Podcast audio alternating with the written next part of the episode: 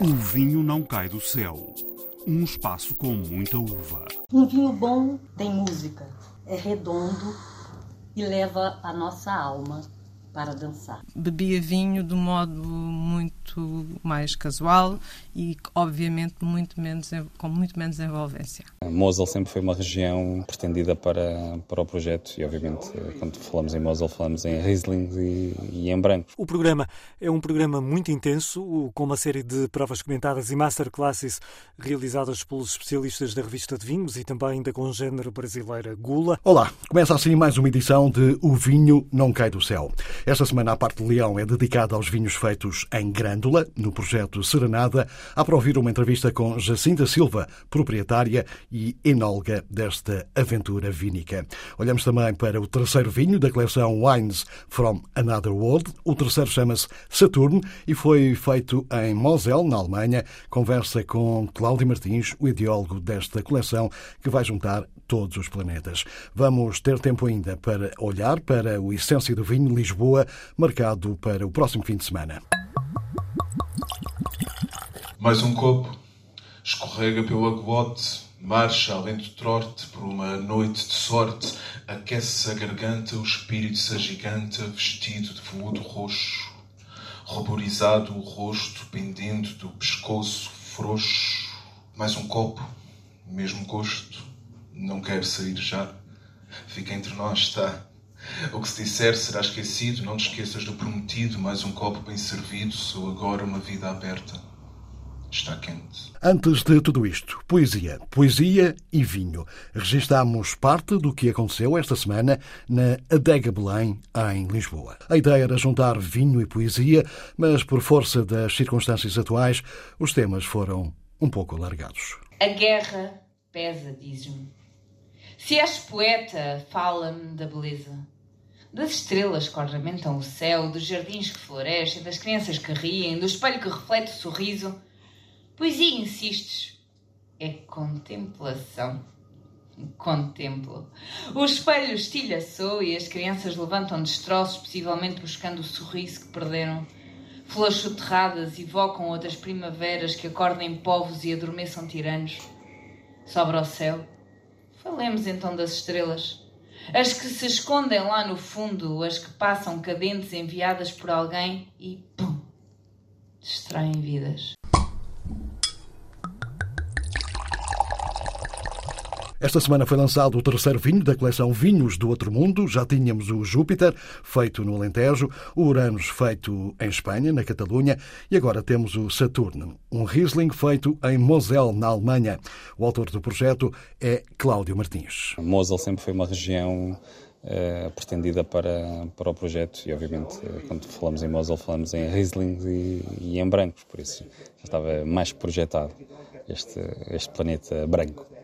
E este encontro com, com, com, com o produtor foi uma questão de, de, de amizade, escolha de, em termos de qualidade de produção dele? Já conheço os vinhos do Berni desde que fui para Londres em 2000. Sempre fui um, um big fan de, dos vinhos do Berni, eh, dos Rieslings, tanto dele como o Egamula, que são duas referências eh, na Alemanha, nomeadamente em, em Mosel. Uh, e como nós conhecemos, no, no, nosso um painel de cinco pessoas que conhecemos, uma delas chegará ao ponto que nós queremos. Uh, foi fácil chegar depois ao Bernie e falar com ele uh, pessoalmente. Temos um amigo em comum, neste caso uma amiga em comum, que nos apresentou há cerca de, de um par de anos. E depois, a partir daí, quando já tinha lançado o Once Another World do projeto, foi só falar com ele e ele, obviamente, sendo um bocado do, de outro planeta também como nós, aceitou praticamente o projeto de olhos fechados. E foi fácil uh, o relacionamento, chegar até aqui e produzir este vinho? Uh, sim, uh, aliás, o, o, vinho já, já tinha sido produzido, foi uma questão de eu tentar convencer a dar-nos o vinho certo que ele tinha lá numa das barricas dele.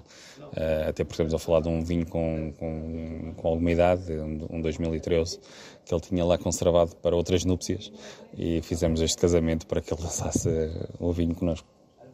Este agora, tanto quanto eu percebi, eh, estamos perante uma maior produção do que os dois anteriores e também mais barato que os dois anteriores. embora até um bocado sempre relativo, comparado aos outros, obviamente. Não é? Uh, sim, é, temos um bocado mais quantidades porque quisemos ficar com uma barrica completa e, e as barricas dele são de 1800 litros, uh, mais ou menos. Um, e, e, basicamente não fazia sentido estar a só tirar metade do vinho, uh, por isso decidimos ficar com todos e, e lançarmos a quantidade toda que, que, existia. Por isso vamos fazer 1780 garrafas de 75 centilitros e 60 garrafas de Magnum. A quanto? 900 euros, uh, na qual já foram vendidas algumas em pré-vendas, cerca de 60, a 50, 60. Uh, estou a dizer 50, 60 porque até o dia de hoje já foram vendidas algumas, até porque o nosso evento está aí à porta e as pessoas querem entrar e um dos tickets para entrar é a aquisição de uma, das garrafas. E lançámos 60 Magnums também a 2 mil euros cada, cada Magnum. E dos outros anteriores, do, do Júpiter e do Uranus, ainda há para venda? Júpiter já não temos, infelizmente, eh, por muita, com muita pena nossa e, e, certamente com muita pena do Pedro Ribeiro também. Só há alguns eh, clientes que foram espertos e inteligentes nessa altura de comprarem agora para revenderem um bocado mais caro, e até porque os preços hoje em dia do Júpiter está a 1.400, 1.500 euros. Uh, Uranus ainda temos algumas, mas não estamos a fazer qualquer tipo de pushing nas vendas porque sabemos que os vinhos vão ser vendidos. Aliás, o, o Uranus aumentou de preço a em cerca de 20% uh, também. As poucas 100 garrafas que existem já vão ser comercializadas ao novo preço, que em vez de ser 1.700 é 2.040 euros. Um projeto polémico que separa águas e vinhos, mas que lá vai fazendo o seu caminho. Os mágicos. A palavra aos produtores e enólogos que nos levam ao céu. A grande entrevista desta semana é com Jacinta Silva, a proprietária e enóloga do projeto Serenada. Vinhos feitos em grândula, explicados pela própria nos próximos minutos. Começamos pelo princípio. Serenada, isto vem de onde, este nome? É porque o, o, a zona é muito serena? Também é, mas já existia. Este nome existe há muitos anos. Nós temos um testamento de 1680, onde já existe a palavra serenada. Uh, aliás, é um, nos rótulos dos nossos vinhos existe uma cópia, portanto, desse testamento, onde se consegue perfeitamente identificar a palavra Cernada. A Cernada existe na minha família há muitos anos um, e, e, é de facto um sítio muito, muito sereno.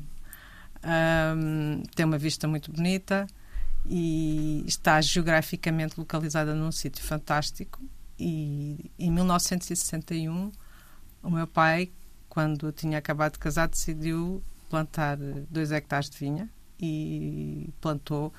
E eu nasci logo a seguir também, e portanto... Já vamos a essa parte. Eh, quando em 2006 herdou a propriedade, eh, certo. já gostava, já gostava de vinho? Ou nem por isso? Nem, nem, nem por isso como gosto agora. nem por isso. É assim, era uma bebia vinho de um modo muito mais casual e, obviamente, muito menos, com muito menos envolvência. Uh, só que eu, em 2006, uh, ah, pronto, tive que, quando decidi colocar e ficar com o projeto, achei que tinha que estudar. E fui estudar para o ISA, fiz um mestrado. Instituto Superior de Agronomia. Exatamente. E o vinho é uma coisa que é altamente apaixonante. E ainda fez também algumas viagens ao estrangeiro de, de formação. Isso moldou aquilo que, que, que, é hoje, que é hoje o seu Sim, trabalho? Sim, eu acho que assim, o, o, o meu trabalho em, em termos de vinho caracteriza-se por serem por, por ter muitas referências. Eu tenho 17 referências neste momento com, com quatro marcas, uh, em lotes muito pequenos, porque eu tenho uma, quando tenho plantado 7 hectares, tenho em produção 5 e estou numa zona que tem muita pouca produção e, portanto, o que eu faço é vinhos muito diferentes uns dos outros. Sou um bocadinho obcecada com isso. Uh, e tenho também uma coisa que só há pouco tempo é que realizei quanto importante era para o meu projeto, que na altura não, não, não percebi, é porque quando nós eh, fizemos à adega e comprámos algumas cubas inicialmente em 2009. Eu tinha, tinha herdei e mantenho com, neste momento com muito carinho e muitas cubas pequenas de 1500 e 150 litros. E esse é aquilo que me permite fazer os pequenos lotes e depois tenho muito trabalho na vindima porque faço tudo em talhões separados e só vou fazendo loteamento conforme assim eu acho que vai ficar melhor. E por isso é que muitas vezes sou capaz de fazer um lote com 300 garrafas. Portanto, trabalhar com, com pequenas eh, produções permite-lhe ser exatamente, mais experimental. Exatamente. Porque se eu tivesse apenas uma cuba de 2 mil litros, ou outra de 5 mil, ou de 6 mil, eu não conseguiria separar. Como tenho uh, um arsenal de cubas, mais de, de 15 cubas no total, com capacidades entre os 1000 e os 50 litros, uhum. uh, maioritariamente em 500 litros, a maioria são 500 litros, mas depois também tem 250, 350, e de facto isso é uma ferramenta imprescindível para conseguir uh, obter o trabalho neste momento que tenho. A Jacinta ainda é, tanto quanto sei, consultora farmacêutica. Sou, uh, sim, sim, consigo conciliar. Trabalhar com medicamentos casa bem com, com casa, enologia? Casa, quer dizer. Um, há aqui alguns pontos de contacto. Há, muita há, química também, não é? Há muita química e microbiologia. Pronto, uh, ciências farmacêuticas têm as duas componentes. Eu, por coincidência, quando comecei a trabalhar, o meu primeiro trabalho foi como microbiologista, que tem tudo, tudo a ver com enologia, não é? Uh, portanto, digamos que eu consigo entender numa primeira fase, portanto, toda a parte da fermentação de uma maneira muito mais fácil do que se nunca tivesse trabalhado em microbiologia. Uh, e a parte química e bioquímica, obviamente que também, porque o vinho uh, tem muita. Portanto, tem a, muita formação, a formação farmacêutica acaba por ajudar. Ajuda muito ajudou, essencialmente depois quando fiz o mestrado, porque tive muito mais facilidade em conseguir consolidar os conceitos e consegui, uh, portanto, de um modo muito mais fácil, uh, entender e, e, aplicar. Nas viagens que, quando fala, sim, eu e o meu marido gostamos muito de viajar e foi uma das coisas que nós começámos a fazer, que já fazíamos, mas começámos a fazer nesta perspectiva, que foi, de facto, uh, ir ver na Europa, essencialmente, uh, pequenas, pequenos projetos, pequenas adegas, e, e foi crucial, até muitas vezes, para escolher algumas castas que nós plantámos.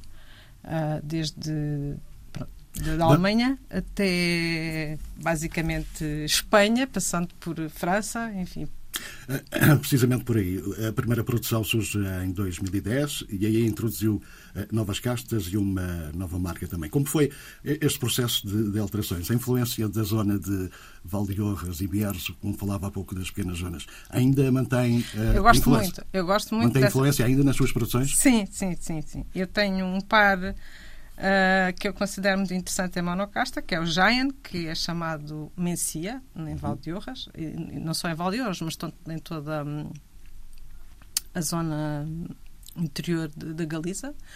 E o Godelho, que é o nosso couveio, que, uhum. como, como, sabemos, é uma, uma, uva que é muito utilizada na, no, no, lote do Douro, mas que não é muito comum em Portugal existir como monocasta.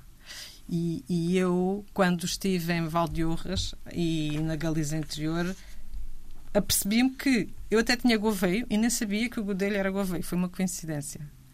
E provei mencias e adorei e percebi que era o Giant. E quando tive a oportunidade, eh, eu plantei Giant.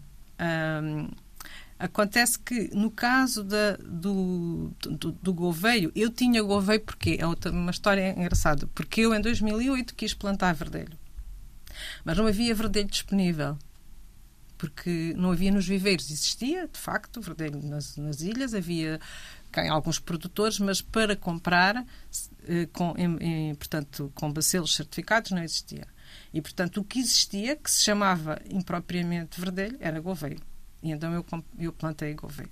No ano a seguir, foi, foi necessário, portanto, a Estação Vitivinícola, através da Coleção Ampelográfica Nacional, fizeram, começaram a, a, a, selecionar produtores para fazer vinhas padrão, porque também existem, vai vinhas standard, e eu fui selecionar, eu, perguntaram-me se eu queria, porque eu tinha estado a fazer o mestrado e tinha falado na altura em dois portos que tinha interesse, e fiz, e portanto aderi ao projeto e, e, portanto a minha vinha de verdelho é uma vinha que veio de garfos que vieram da coleção polográfica nacional, não há dúvida nenhuma que são verdelho. Também tem golveio ao lado e muitas vezes já estive uh, técnicos a irem lá à vinha perceber, para ver morfologicamente as diferenças entre as, uh, as, as, folhas, entre os, os para perceberem as diferenças umas das outras. Neste momento, como já existe material em abundância, já, eu nem sequer podia podar a vinha. Quem ia podar a vinha, portanto, era preciso os, os viveiristas que iam lá tinham que ter uma licença eram, para poder ir buscar as varas.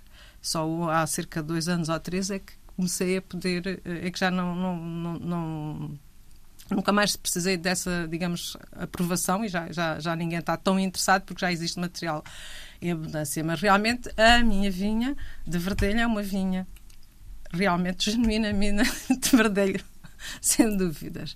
O Gouveio, que a maioria das pessoas acha que, pronto, que ninguém liga muito, é uma belíssima casta que não tem nada, nada a ver com o verdelho em nada, nem em termos morfológicos, nem em termos de vinificação. Essas são, portanto, as suas castas de, de eleição? São aquelas as brancas. que gosta mais de trabalhar? Eu gosto muito de trabalhar com estas duas castas. Tenho estes dois vinhos em, em monocasta, o verdelho e o gouveio. Faço, tenho feito até agora sempre verdelho e depois posso até explicar um pouco porque é que eu gosto, qual é a relação que eu tenho, o que é que é o meu, o que é que é porque é que eu gosto tanto dele. O Gouveia faço, uh, nem, faço, nem sempre faço todos os anos. Faço quando ele está muito bom e quando também tenho vinho disponível, porque ele faz parte de, do meu lote de base do Serras de Grândola Private Selection. Portanto, está aqui uma relação em que eu tenho que ter quantidade suficiente para fazer a base e se ele estiver muito bom, eu depois tenho que fazer esta gestão. No caso do verdelho, ele tem uma capacidade de envelhecimento brutal.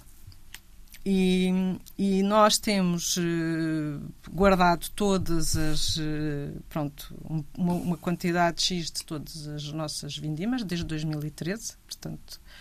Uh, vamos já em 2023, portanto vai para a 11 primeira produção. A, a, a produção e, e, comecei a verificar que o vinho fica, como eu chamo, tem, é tipo camaleão e vai mudando. Hein? vai mudando. Ele que no início é um vinho muito mais frutado, eh, caracteriza sempre por ter uma grande acidez, uh, com aromas tropicais, mas à medida que começa a envelhecer, ele começa a ficar completamente diferente e com notas de mel, fica com, parece até quase que passou por madeira quando não passou nada por madeira, fica muito mais complexo. E eu comecei a, a deixar umas quantas quantidades de garrafas de parte. Isso já me está a fazer alguma sede. Uh, em relação, já falámos dos brancos, os tintos. Quais são os tintos com que trabalha mais? Na, é assim, eu, eu tenho aqui dois, pronto, tenho várias castas, não é? Tenho em, em monólogo varietais tenho Turiga Nacional, tenho Giant, que é o tal que, que chama-se Messia em Espanha, tenho Castelão, que fiz há pouco tempo, tenho Ramisco, que é uma, uma casta de colares e que só comecei a, a vinificar e lancei há cerca de dois anos. Tenho também um Ramisco em Blanc Noir, que é também uma coisa muito nova, fiz pela primeira vez o ano passado, portanto, no fundo é um tinto, mas que vai... Um, ficar, eh, portanto, é um branco na realidade em termos de, de vinho, uhum. e tenho Cabernet Franc uh, também, que é uma casta que eu também gosto muito, que é uma casta do Loire e que faz, digamos que, para mim é, é mais interessante que o Cabernet Sauvignon, que é uma casta que se vê bastante mais em Portugal. Cabernet Franc não, e, e faz um vinho que eu acho muito interessante. O, a colheita que tem neste momento 2020, que lancei há pouco, tem 12 graus de álcool, que acho que é outra coisa num vinho tinto maravilhosa. e que muitas vezes é difícil de se conseguir, não é? Mas bebe-se de uma maneira completamente diferente. E a tendência mundial nesta altura é baixar cada vez mais Exatamente. o grau. O Mas que às vezes é muito difícil, não é? Um bocadinho complicado. A, a zona de, de Grândola não é propriamente, historicamente, uma região de, de, de, grandes vinhos. Quais são as características especiais do solo onde saem os seus vinhos? A proximidade do mar é importante aqui? Muito importante. É assim, Grândola não tem, não tem muita, como disse, pronto, muita, deixa-me ver a palavra, uma grande tradição. Exatamente, não tem uma grande tradição. Mas já, esteve, mas já teve, há muitos anos. Aliás, existe uma ribeira em Grândola que se chama Davino. Davino quer dizer dá vinho. Antes da filoxera, toda aquela zona plana à volta da vila, que neste momento é hum, olival, era vinha. Existe, existe, havia muita vinha ali. Uh, que depois, pronto, claro que eu não me lembro, nem ninguém se lembra, mas existem registros, não é? E, e nas posturas, se formos encontrar os livros uh, antigos, é outra coisa que eu também gosto muito, é de história. Uhum. E, e vai-se encontrar uh, muitas referências aos vinhos, às vinhas, a, a partir, pronto, a, todas as coisas que eram necessárias fazer os, os, tratamentos, quando é que eu guarda para a vinha, por causa dos pássaros, isto já há não sei quantos anos, está lá tudo escrito. É, é, uma, é uma, uma zona que tinha apetência, mas realmente uh, o sobreiro, o montado, acabaram por. Secaram tudo acabaram por, não, acabaram por dar mais protagonismo à zona, não é? A serra é uma serra lindíssima, é das, eu não é por ser da minha terra, mas acho que a Serra de Grândola e, e, e faço notar que iniciei o meu projeto antes deste boom que há em Grândola, agora a Grândola está na moda, não é? Mas eu já gostava muito de Grândola antes dela não estar na moda. Falemos só um pouco sobre a importância da, da proximidade do mar no, no, Então, a Cernada está na Serra de Grândola, está protegida do sul e do interior, porque está a meio da serra e está assim como numa conchinha. O que é que recebe? Recebe muito ar do norte e muito ar marítimo. Há quem diga assim que certos vinhos meus até têm sal a mais. Uh, é realmente é verdade. Nós estamos, conseguimos ver uh, a maresia a chegar, as, uh, as nuvens ao final da tarde. Uh, e, portanto, nós temos muita exposição marítima. Isso é muito bom, porque dá muita frescura, dá muita acidez aos vinhos e é completamente diferente. Há, há uma amplitude térmica entre Grândola, estamos a 15 km, e a Cernada, muitas vezes no verão, de mais de 7 graus. Porque, e há sempre uma, e nós temos sempre uma aragem, o que é muito bom, ou, como no caso na quinta-feira passada, uma tempestade com muito vento. É uma zona muito ventosa. Isso também desvigora as vinhas. Também faz com que nós realmente o solo é o solo é muito é um solo muito heterogéneo. Eu tenho a sorte, eu digo a sorte porque isto dá-me variedade. Eu, como disse há pouco, gosto de coisas diferentes.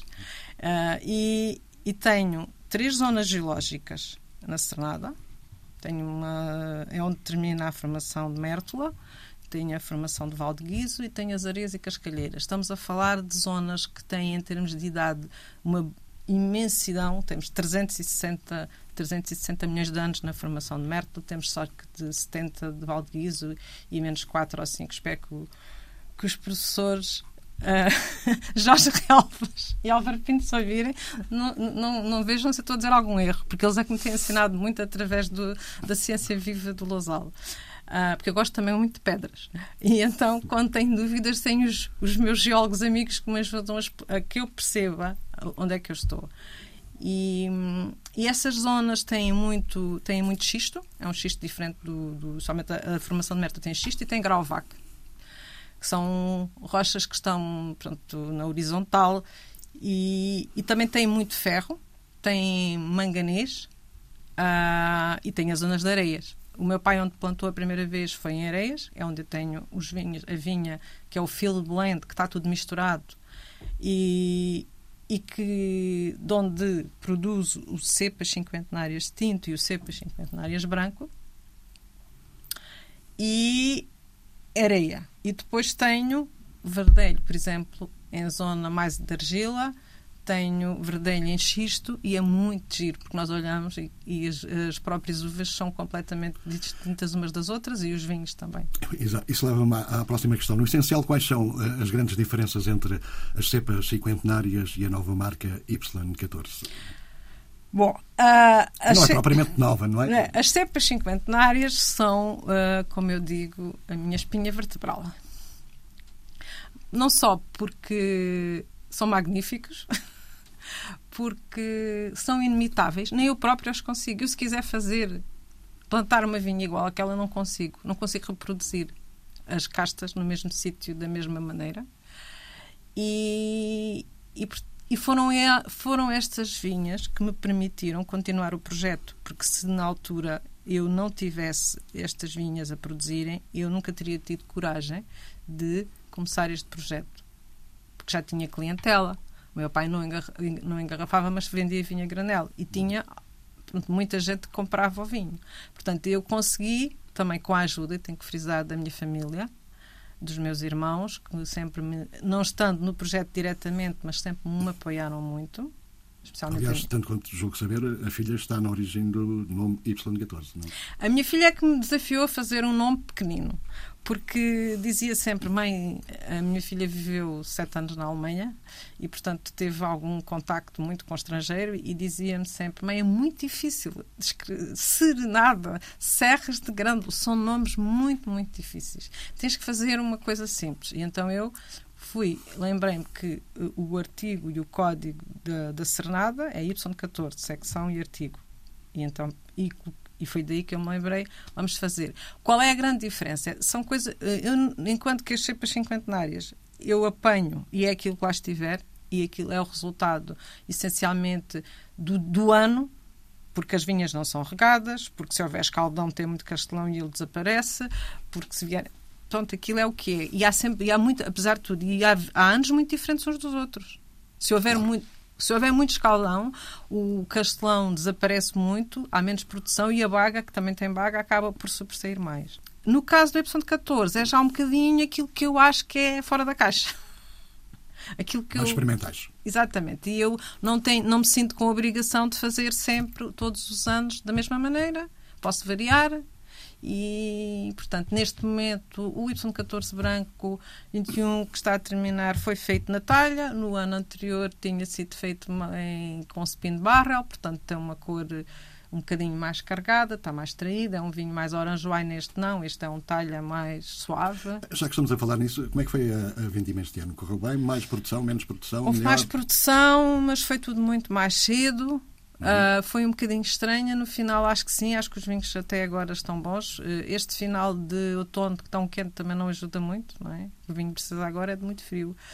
Uh, mas sim, mas foi tudo muito cedo. Muito cedo. Praticamente no final de agosto, primeira semana de, de setembro, já tinha terminado tudo. Sim, e comecei a. Como em quase todo lado. Pois comecei no início de agosto e, e deveria ter começado em, em final de julho, mas pronto. Temos falado de enoturismo, é, é uma aposta forte deste projeto com alojamento. Eh, como é que nasceu? O que tem para oferecer? Fala um pouco sobre isso. Pronto, é assim, o, o enoturismo em si, o alojamento, aí temos que dizer que o meu marido foi quem mais impulsionou ele essa está parte. ligado ao setor, não é? Exatamente. E ele sempre, pronto, eu digamos que eu sou mais rural, ele é mais dado para, para a hotelaria.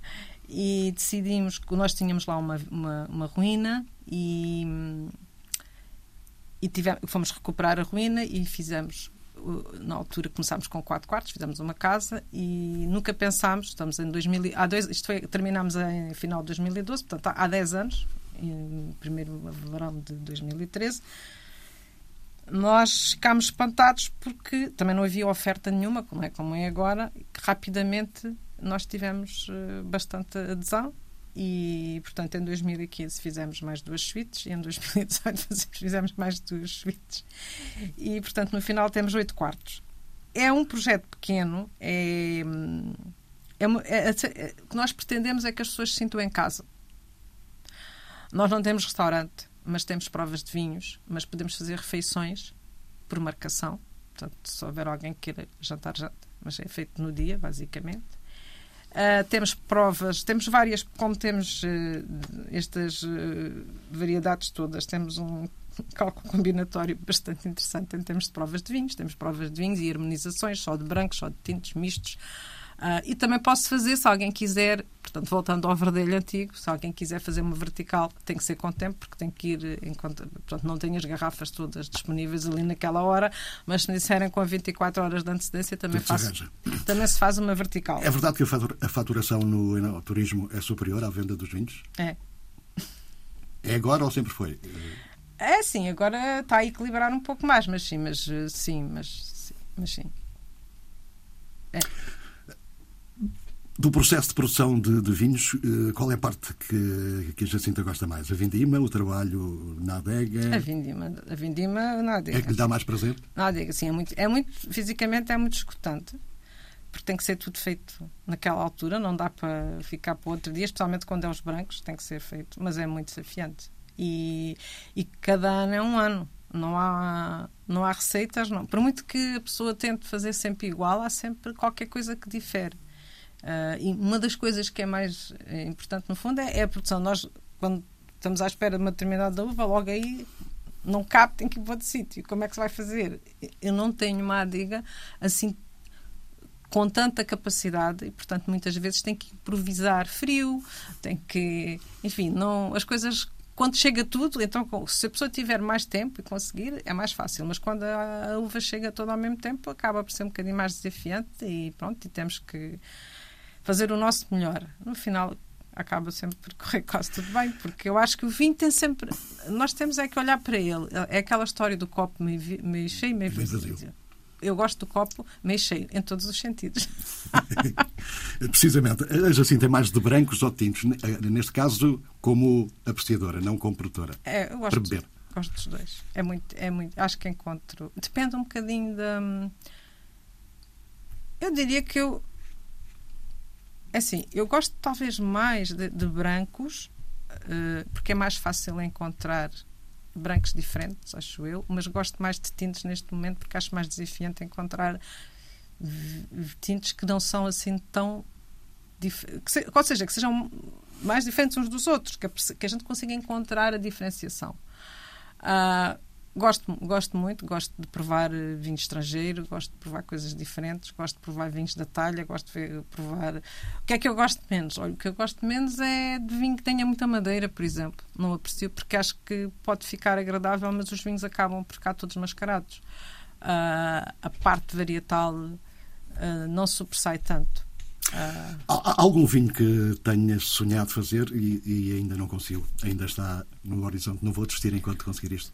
Sim, gostava de fazer uma colheita tardia. Não, é uma coisa que está na minha, no meu horizonte daqui a se calhar dois anos, talvez. Nunca fiz espumante também. Uh, acho que é assim a sua única. E vai tentar? Não sei, o espumante não sei. A colheita tardia, sim. O espumante não sei, talvez. Depende um pouco. Uh, mas. Uh,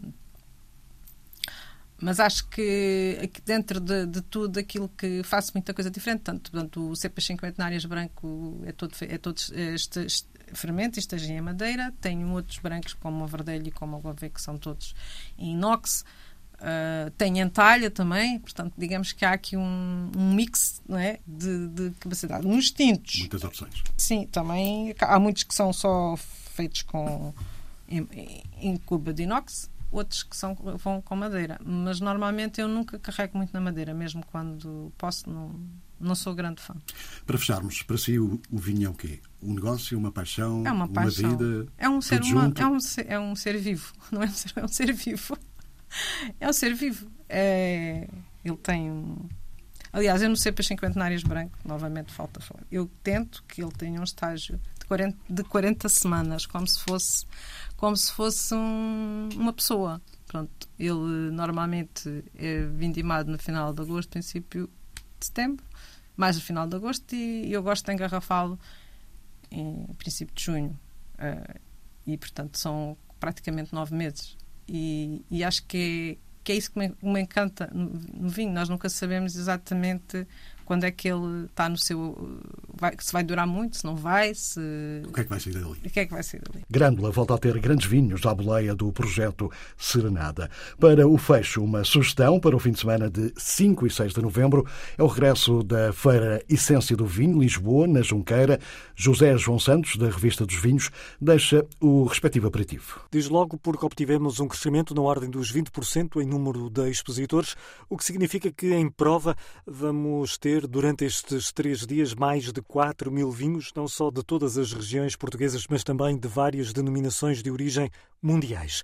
Um, o programa é um programa muito intenso, com uma série de provas comentadas e masterclasses realizadas pelos especialistas da revista de vinhos e também da congênero brasileira Gula. Aliás, com uma programação deste tipo, este é de facto o único evento que assim se realiza anualmente em Lisboa.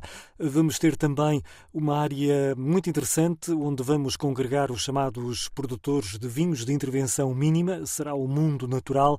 É uma abordagem diferente à elaboração de vinho, que também fica uma vez mais disponível para contacto com o consumidor, sendo que eh, os profissionais não são esquecidos, são, pelo contrário, muito bem-vindos e o último dia, a segunda-feira, é exclusivamente reservada para eles, ou seja, eh, o Essência do Vinho Lisboa é também uma eh, oportunidade eh, importante para que sommeliers, compradores, eh, distribuidores possam eh, contactar diretamente com quem faz o vinho, com os enólogos e com os produtores das diferentes marcas representadas. E com esta pista para o fim de semana, chegamos ao fim de mais um Vinho Não Cai do Céu. Críticas, ideias e sugestões podem ser enviadas para o e-mail alexandre.david.rtp.pt.